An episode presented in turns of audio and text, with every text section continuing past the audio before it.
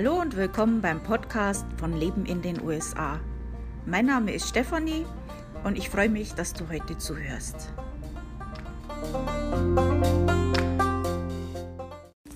Also im Juni ist ja äh, unter anderem der Pride-Monat, aber auch der Immigration Heritage Monat in den USA. Und natürlich der Immigration Heritage Monat ist natürlich für uns vom Thema her jetzt einfach mehr interessant.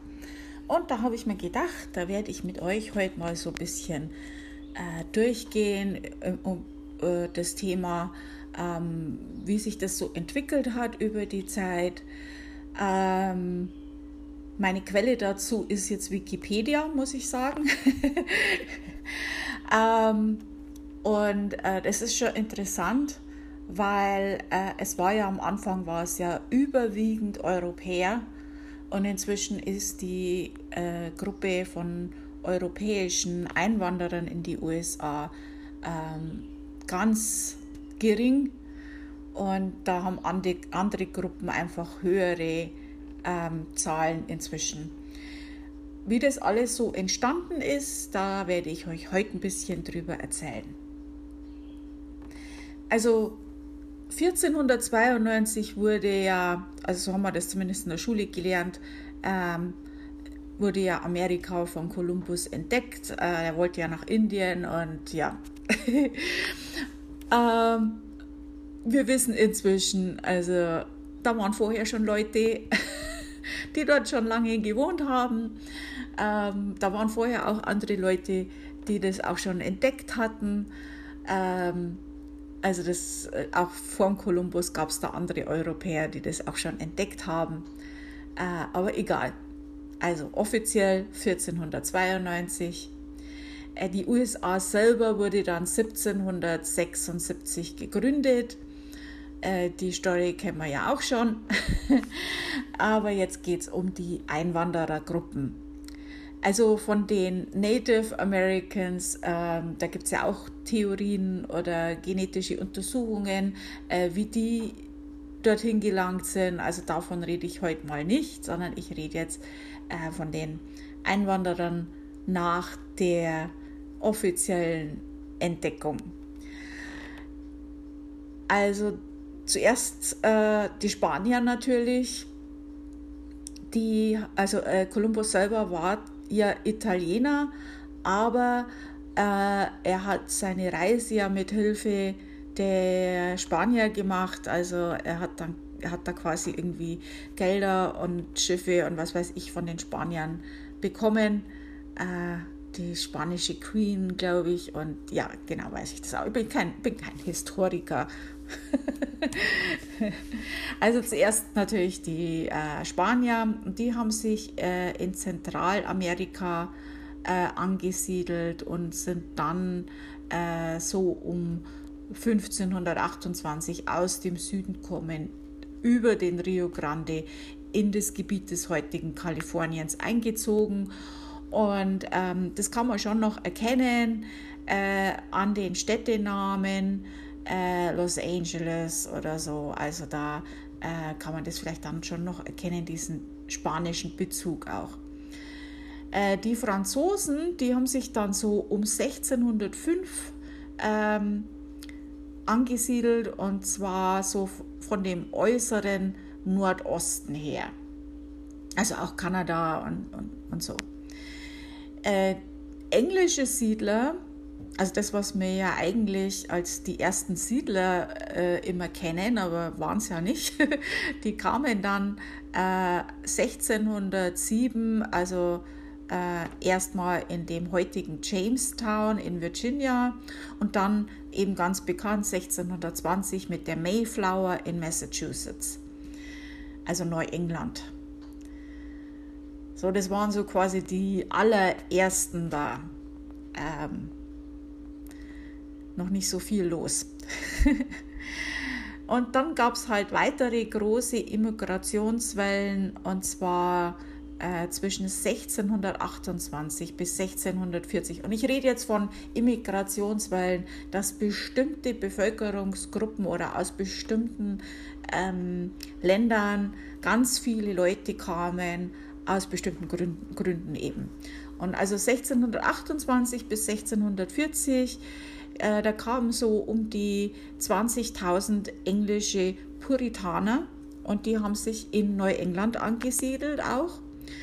Ähm, 1629 bis 1640, da kamen so um die 8000 Holländer und die haben sich auch in den USA angesiedelt.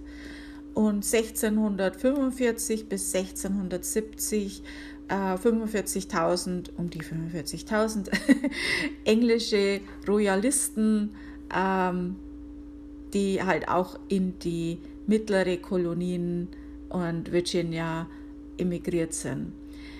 Ähm, 1675 bis 1715 äh, Quaker aus England, die sich dann in Pennsylvania, New Jersey und Delaware angesiedelt haben.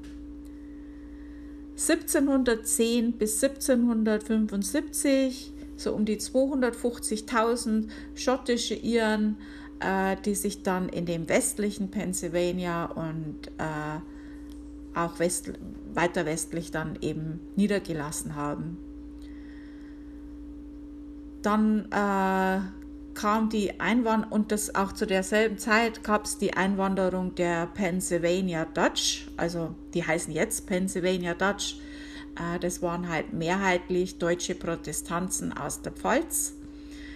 Ähm, Dutch ähm, sagen die hier in dem Bezug, also Dutch ist eigentlich das englische Wort für Niederländisch, aber die meinen hier Dutch in Bezug auf Deutsch. Also ist so. Die haben auch jetzt noch äh, dieses Pen Pennsylvania Dutch als Sprache, ähm, ist für uns aber schwierig zu verstehen. Äh, zu dem Thema deutsche Sprache in den USA, also wo noch Deutsch gesprochen wird, habe ich einen Beitrag geschrieben, den findet ihr auf meinem Blog. Auch, äh, ihr findet dort auch deutsche Städte in den USA. Gibt es auch einen extra Beitrag. Äh, die beiden Beiträge findet ihr bei mir auf dem Blog lebenindenusa.com, alles zusammengeschrieben. Äh, einfach in die Suche eingeben, findet ihr das. Da findet ihr noch mehr Informationen zu dem Pennsylvania Dutch und was für andere äh, Sprachen es noch gibt, also deutsche Sprachen in den USA. Also das war alles vor, bevor die USA gegründet wurde, eigentlich dann offiziell. Ähm, und das waren halt, wie gesagt, so richtig große Einwanderungsgruppen, äh, die eigentlich fast alle aus dem, aus, der gleichen, aus dem gleichen Land kamen, fast alle den gleichen Grund hatten. Oft waren es halt religiöse Gründe, dass die halt ihre Religion nicht, nicht frei ausüben konnten und äh, ja, einfach die Freiheit wollten äh, und dann eben ausgewandert sind. Oft war es aus Armut, äh, weil man einfach keine andere Möglichkeit gesehen hat und ähm, ein besseres Leben einfach erhofft hat. Und ähm, also man kann wirklich sagen, das war ein Schiff voll mit Leuten, die aus dem gleichen Grund, aus der gleichen Gegend eben dahin sind und dann auch eben sich meistens in der gleichen Gegend dann niedergelassen haben. Also gab es halt äh, ganz Städte, die halt äh, von einer Bevölkerungsgruppe aus der alten Heimat waren, äh, wo natürlich dann auch eben lang noch die alte Sprache gesprochen wurde, wo lang noch Traditionen aus der Heimat gepflegt wurden, wo lang noch in dem Stil äh, der alten Heimat auch gebaut wurde, ähm, was sich dann natürlich irgendwann mal alles vermischt hat. Aber es gibt schon noch Städte, äh, die wo man das sehr gut erkennen kann und äh, wo die überwiegende Mehrheit halt wirklich noch diesen, äh, diesen Immigrationshintergrund ganz hat und äh, wo man untereinander dann auch geheiratet hat und Traditionen noch weiterhin pflegt. So, also dann jetzt nach der Gründung der USA, jetzt muss ich mal kurz hier runter scrollen. Moment, muss ich mal kurz euch ablegen hier. okay, dann nach der Gründung der USA, ähm, also zu Ende des 18. Jahrhunderts waren etwa 9% der amerikanischen Bevölker Bevölkerung äh, Deutsche. Also das ist schon eine große Gruppe.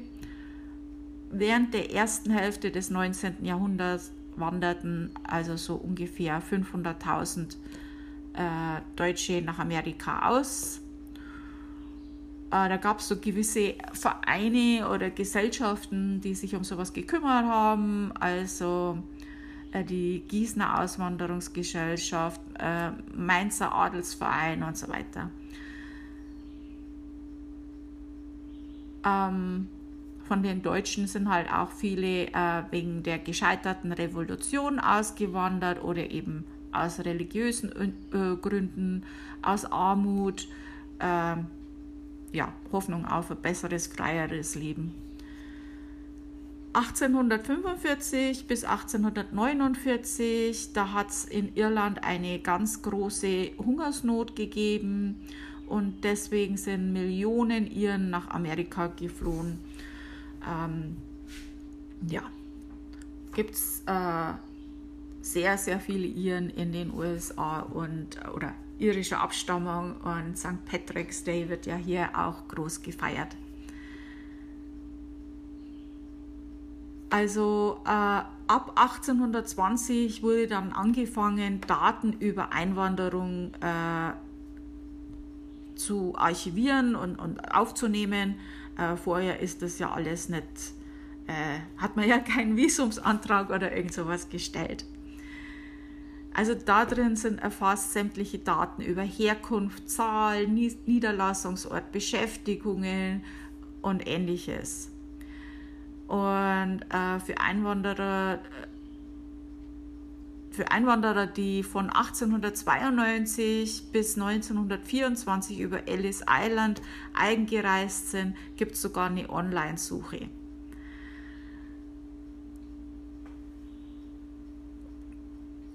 Also nochmal zu diesen Gründen zurückzukommen, ähm, also zusammengefasst 1845 bis 1852 äh, die Gründe für die Auswanderung, große Hungersnot in Irland, äh, 1848 bis 54 der kalifornische Goldrausch natürlich, ist klar, da wollten auch viele mitmischen. Ähm, 1848 bis 1849 ähm, die niedergeschlagene Revolution in Deutschland. 1861 bis 65 der amerikanische äh, Bürgerkrieg und 1880 bis 1910 äh, Pogrome gegen Juden in Russland und dann 1914 bis 1918 der Erste Weltkrieg. Ähm, es sind auch viele geflohen. Äh, zwischen 1850 und 1930 äh, emigrierten 5 Millionen Deutsche in die USA.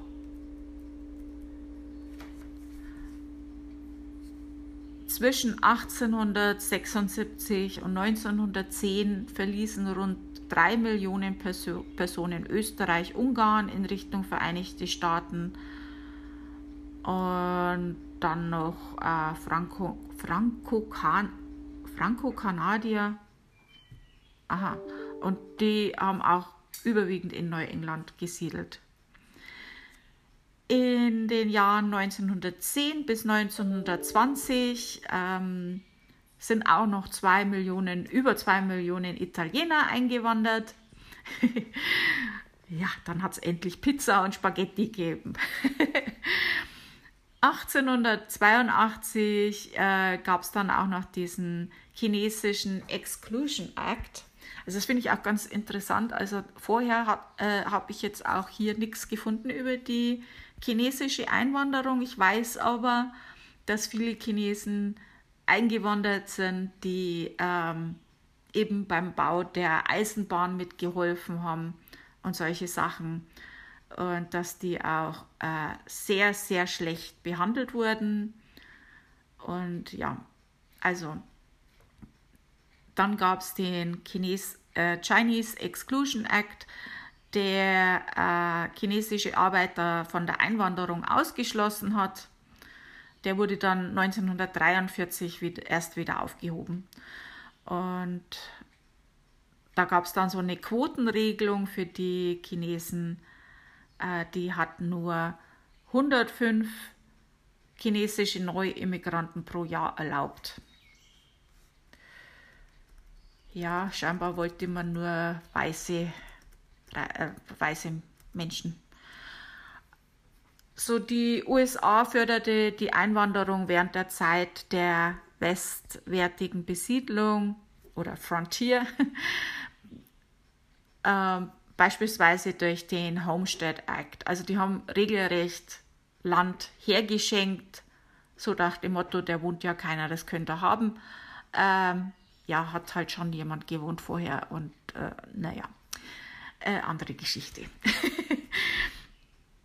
also äh, die konnten quasi das äh, Land mehr oder weniger geschenkt bekommen, mussten halt aber dann auch fünf Jahre dort leben.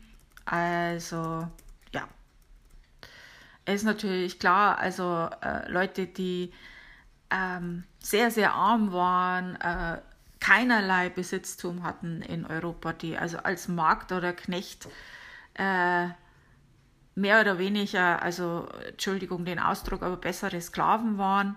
Also die haben zwar schon ein bisschen Geld gekriegt und konnten sich ihren äh, Herr dann vielleicht noch aussuchen, aber ansonsten hatten die äh, wirklich nicht ein tolles Leben, um das mal ganz vorsichtig auszudrücken.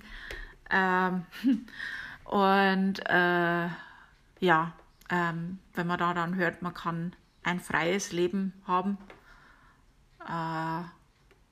und noch Land geschenkt bekommen, also dann stellt man auch keine Fragen, wem das Land vorher gehört hat. Äh, wahrscheinlich. ja, dann ab 1924, äh,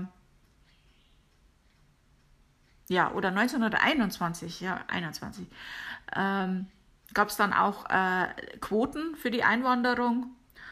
Ähm, und dann folgte der Immigration Act von 1924 und äh, in diesen Gesetzen wurden halt die Quoten ähm, geändert oder, oder beschlossen. Äh, und der, das Ziel war halt die Einwanderung aus Süd- und Osteuropa zugunsten der Einwanderung aus Nord- und Westeuropa einzudämmen und ganz allgemein den weißen Charakter der Bevölkerung zu sichern. Ja? ähm, und dann gab es halt so Prozentquoten äh, von den Anteil der Bevölkerung. Ähm, nach dem Zweiten Weltkrieg, also speziell in den ersten Nachkriegsjahren, also vor dem, muss ich ja erstmal sagen, also vor dem Zweiten Weltkrieg sind natürlich viele äh, Verfolgte äh, geflohen, das ist ganz klar. Also ähm, ja, auch Anne Franks Vater hat einen Antrag gestellt, weil er in die USA wollte und der wurde abgelehnt. Ähm, so haben es viele versucht, einige haben es geschafft. Also da sind natürlich viele aus diesem Grund von Deutschland gekommen oder auch von anderen europäischen Ländern. Nach dem Zweiten Weltkrieg dann, also speziell also in den ersten Nachkriegsjahren, ähm, da haben natürlich viele Menschen äh, in vielen Ländern Europas äh, wollten nach Amerika, ist ganz klar, also da war alles zerstört. Ähm, ich habe im Altenheim gearbeitet, ich habe viel mit Menschen über diese Zeit gesprochen. Ähm, ich habe Sachen erzählt bekommen, ähm, das vergisst man nie. Und ähm, die Leute haben es auch nie vergessen. Die konnten das erzählen, als ob das gestern passiert war. Und ähm, also ich kann nur so viel sagen, der Winter war sehr, sehr kalt, der erste Winter. Ähm, die, es, die, die, die Häuser waren zerstört, äh, die Männer waren tot, verschollen oder in Kriegsgefangenschaft und die, wo zurückkamen, waren zerbrochene Männer. Ähm, psychisch und physisch. Und ähm, ja, es gab fast nichts zu essen. Ähm, es war schwierig äh, mit Sicherheit. Und man hat halt dann die Amerikaner gesehen, die stationiert waren. Die hatten ja alles. Äh, die hatten sogar Schokolade und haben den Kindern Schokolade bekommen. Dann hat es so ihre ersten Liebeleien gegeben und dann gab es ja die Tante aus Amerika, die sich halt ein Amerikaner geangelt äh, hatte und dann diese Care-Pakete aus Amerika geschickt hat mit Lebensmitteln und Kaffee. Oh, Kaffee war ja das Höchste überhaupt und äh, Strumpfhosen oder sowas. Also äh, das wurde dann auch als Zahlungsmittel benutzt und ja, also da war natürlich dieses Amerika, äh, das goldene Land, wo alles besser ist, wo man unbedingt hin will, ist ja ganz klar, ne? ja, ähm, da haben sich dann einige Amerikaner ein deutsches Fräulein mit nach Hause genommen. War übrigens am Anfang sogar verboten äh, für die amerikanischen äh, Soldaten, ein äh, Techtelmechtel mit einer Deutschen zu haben. Das war nicht erlaubt am Anfang. Ähm, deswegen, um nochmal auf den Pride-Monat zurückzukommen, ähm, Liebe ist Liebe und äh, sowas sollte nicht verboten sein, äh, wenn das, also wenn das äh, gegenseitige Übereinstimmung stattfindet, äh, ist das nichts Schlechtes und sogar das war mal verboten. Kann man sich heute gar nicht mehr vorstellen. Ja, also jetzt wieder zurück zu der Immigration. Jetzt bin ich aber gescheit vom Thema abgewichen. Ja, also 1965 ähm, hat sich dann die Reihenfolge der Antragstellung, die Herkunft nach Weltregion und Frage der Familienzusammenführung äh, ist dann mit eingenommen worden in die Immigrationspolitik. Und seit 1978 gilt für die Einwanderung in die USA eine weltweit einheitliche Quote ähm, durch die Aufhebung des rassistischen Quotensystems von 1924 hat sich dann natürlich auch die Zusammensetzung der Eingewanderten drastisch verändert. Waren also 1970 noch 62 Prozent der im Ausland geborenen Bewohner der USA Europäer. Das muss man sich mal vorstellen. 62 Prozent, also das ist schon viel, 1970. Äh, ziemlich am Anfang, da war es noch viel, viel mehr, also ganz klar. Aber 1970 ist noch nicht so, also für mich, ich bin ja schon älter, für mich ist das nicht so lang her. Äh, da äh, waren halt noch viele aus Europa und jetzt 2000 äh, äh, waren es dann 15 Prozent und inzwischen ist es viel, viel weniger. Also ich habe jetzt die aktuelle Zahl leider nicht da. Äh, auch die Zahl der Einwanderer hat natürlich stark zugenommen. Also äh, es ist halt einfacher inzwischen jetzt hierher zu kommen. Man fährt halt nicht mit dem Schiff fünf Monate äh, darüber, sondern man steigt in ein Flugzeug oder wenn man halt äh, auf dem Kontinent wohnt, dann ist es halt noch einfacher.